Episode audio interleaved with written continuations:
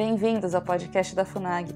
O terceiro painel do seminário O Novo Banco de Desenvolvimento e o Brasil abordou a estratégia do NDB para o país.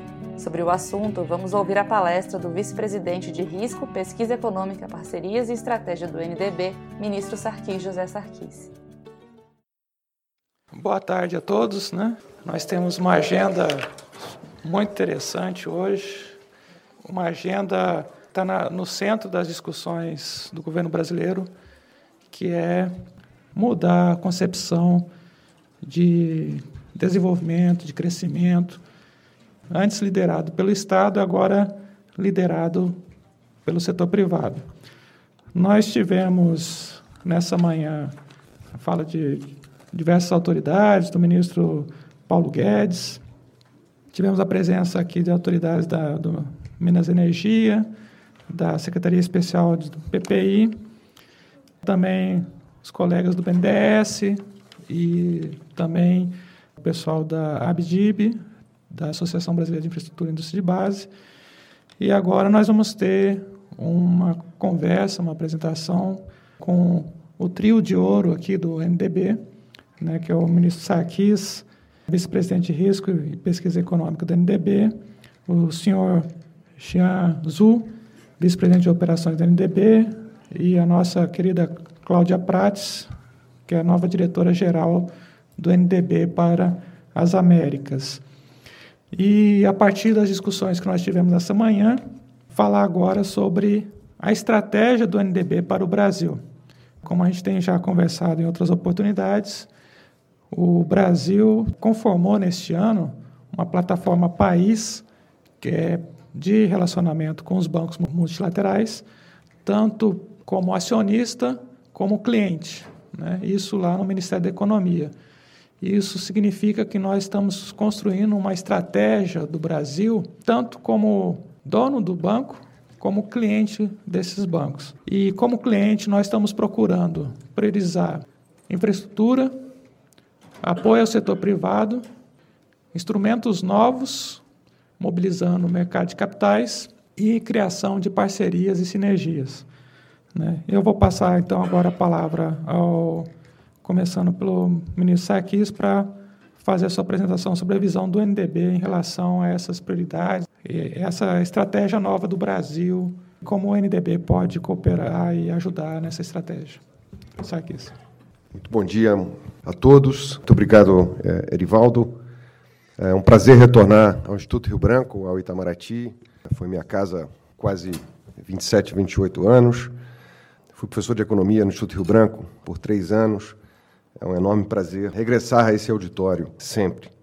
É, como disse o Erivaldo, o NDB se coloca como um instrumento muito oportuno para o Brasil em termos de desenvolvimento, creio, para as próximas décadas.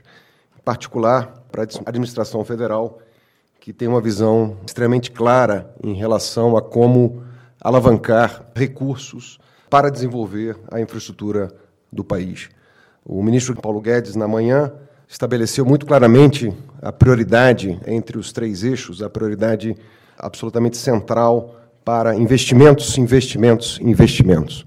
O NDB foi constituído em 2014 pelos líderes dos BRICS através do Tratado de Fortaleza, com o mandato de suplementar as necessidades de financiamento para infraestrutura e projetos de desenvolvimento sustentável nos países dos BRICS e outros países emergentes. E os países BRICS se disseram: temos capacidade de reunir recursos e desenvolver uma instituição nova, com enfoques novos, capaz de ser ágil e eficiente no desenvolvimento de infraestruturas econômicas e sociais para o crescimento e desenvolvimento dos países. Então, o NDB está no seu estágio inicial, em linha com a sua estratégia, uma estratégia que se iniciou em 2016 e vai até 2021, que é de iniciar o seu desenvolvimento e, eventualmente, até 2021, como diz a estratégia, gradualmente se abrir para novos membros que vão ingressar esse banco com novos recursos e novos capitais. Qual é o plano de voo? Um pagamento de capital de 10 bilhões em sete parcelas. Os cinco países pagaram em dia as quatro parcelas iniciais, se não antecipadamente, Hoje o NDB tem um capital de 5,6 bilhões de dólares e deverá alcançar o capital de 10 bilhões de dólares até final de 2021, início de 2022. Para quê? Para mobilizar recursos nos mercados. A que preço? A um preço muito mais baixo que individualmente cada um dos países conseguiria. Então, o impacto do NDB é reduzir o custo de financiamento para os países, mobilizar recursos adicionais através de alavancagem pelos mercados. E o que, que se faz com esses recursos? Se investe exclusivamente em financiamento de longo prazo para infraestrutura e projetos de desenvolvimento. Investimentos esses que têm um poder multiplicador. Né? Como dizia o ministro Paulo Guedes, muitos dos projetos de infraestrutura têm retorno de 8, 10, alguns muito mais do que isso, 14%. Estimativas do FMI mostram que, no longo prazo, como muitas das infraestruturas têm um custo de manutenção relativamente baixo, no longo prazo esse impacto pode ser ainda maior. E há impactos que são difíceis de serem quantificados através de medidas como o PIB.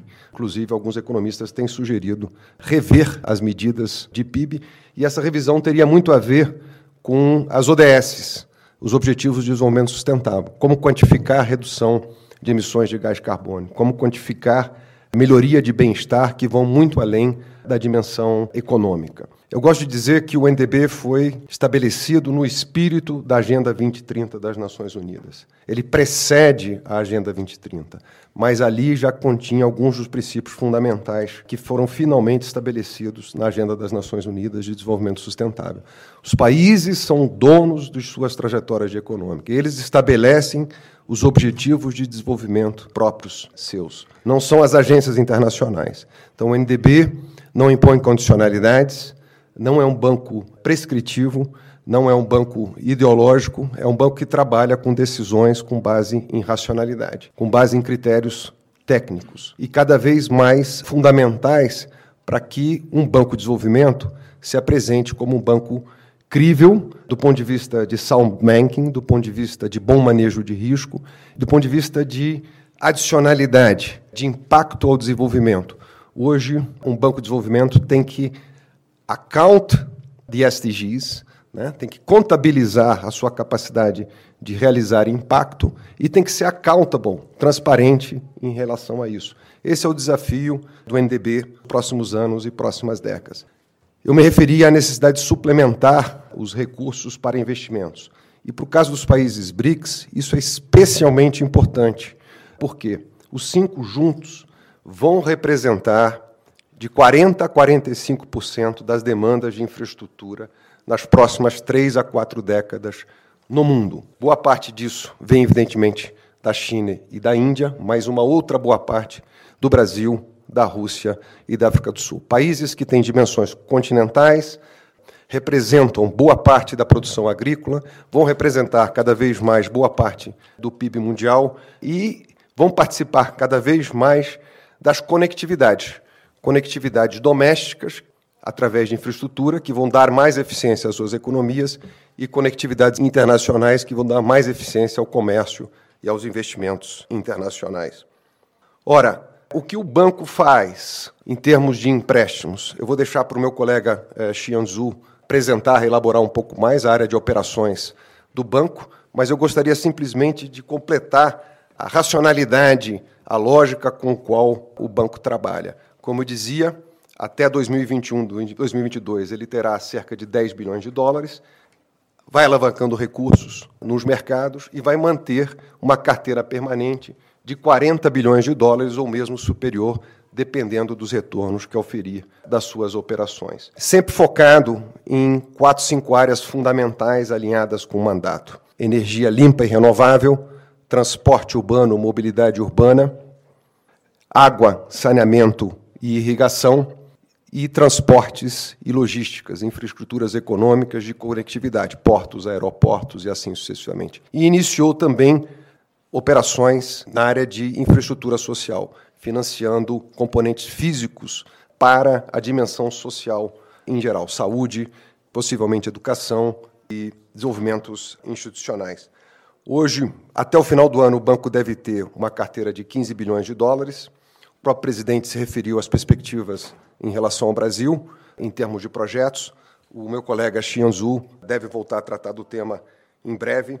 Eu vou deixar para que os meus colegas complementem, a Cláudia também, sobre as operações do escritório regional aqui no Brasil. Bom, em linhas gerais, esse é o desafio do banco. Ele vem para somar em relação aos desafios do Brasil. O banco terá o desafio de ser um agente catalisador, como comentavam o presidente Camargo e o ministro Paulo Guedes. Eu acho que infraestrutura tem que se tornar cada vez mais um ativo financeiro para que a poupança seja mobilizada e orientada para a infraestrutura como ativo financeiro. Então, o presidente Kamat, na manhã de hoje, no BRICS Business Council, se referia às perspectivas do NDB investir em equity, em fundos de infraestrutura.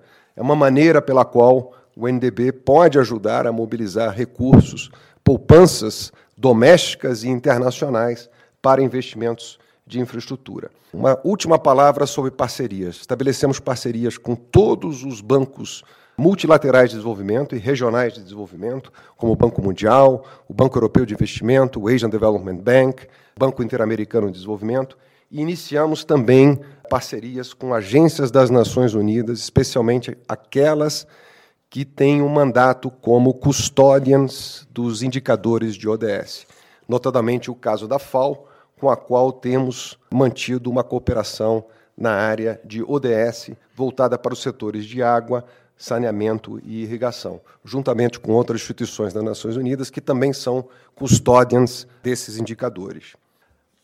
Com isso, o banco vai construindo sua rede de parcerias. O BNDES é um parceiro fundamental, foi um dos primeiros com os quais celebramos um acordo de cooperação com agente de desenvolvimento doméstico.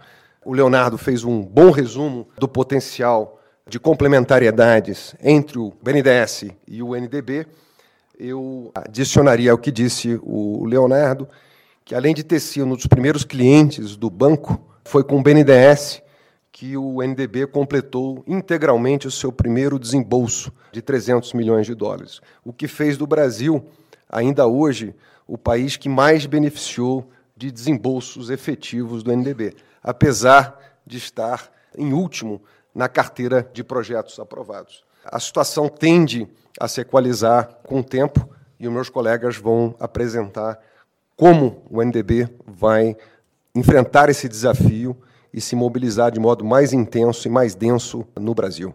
Muito obrigado.